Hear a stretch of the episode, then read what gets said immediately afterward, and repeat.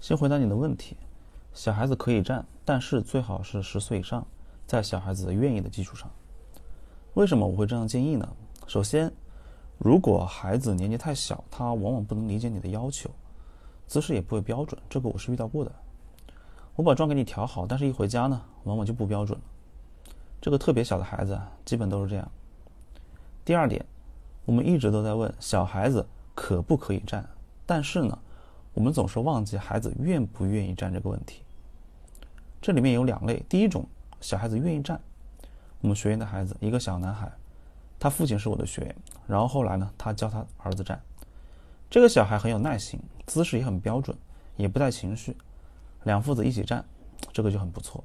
第二类呢，就是小孩子不愿意站，比较典型的是一个小学员，一个小女孩，读四年级，身体不好，中医诊断是脾虚肝郁，很可怜的，吃了很多药，越吃越严重，身体这里疼那里疼。他的妈妈找到我来学，因为他的情绪波动比较大，也不愿意站。然后他的妈妈呢，为了能够他能站桩，就跟他约定，一边看电视一边站。这一点是我一直以来都很反对的，包括现在有很多这个站桩师傅，为了迎合学员，说可以一边看电视一边站，既可以娱乐又能锻炼身体，如何如何的，我是很反感的。为什么呢？一边站桩一边看电视，违背了这个站桩的初衷。站桩练的是什么呢？练的是身体，更多练的也是心，大家明白吗？你看电视怎么可以入镜呢？最起码的嘛。另外，这个站桩习惯也不好。所以后来我跟他母亲也做了一次深谈，坦白讲，除了站桩，我也跟他讲了很多其他的内容。为什么呢？一个这么小的小女孩，对吧？就情绪出现问题，焦虑甚至抑郁，我认为恐怕家长在这里面也应该是有着不大不小责任的。作为我来讲，我是很痛心的啊。还有另外一种类型，就是小孩子不愿意，父母亲逼着站。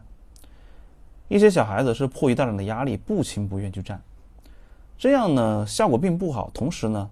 也容易让孩子产生这个逆反心理，甚至出偏。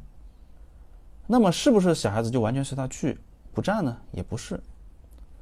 我认为小孩子是需要引导的，就是你要让他喜欢站，并且讲清楚这个利害关系，让他养成一个好的习惯，让他站的有成就感。例如适当的奖励，或者是言传身教。例如前面讲的那位学员父亲，两个人一起站，这个父母永远是孩子最好的老师。所以呢，我也希望父母呢要多从育儿的角度去思考，不要拔苗助长，这是我的一个建议。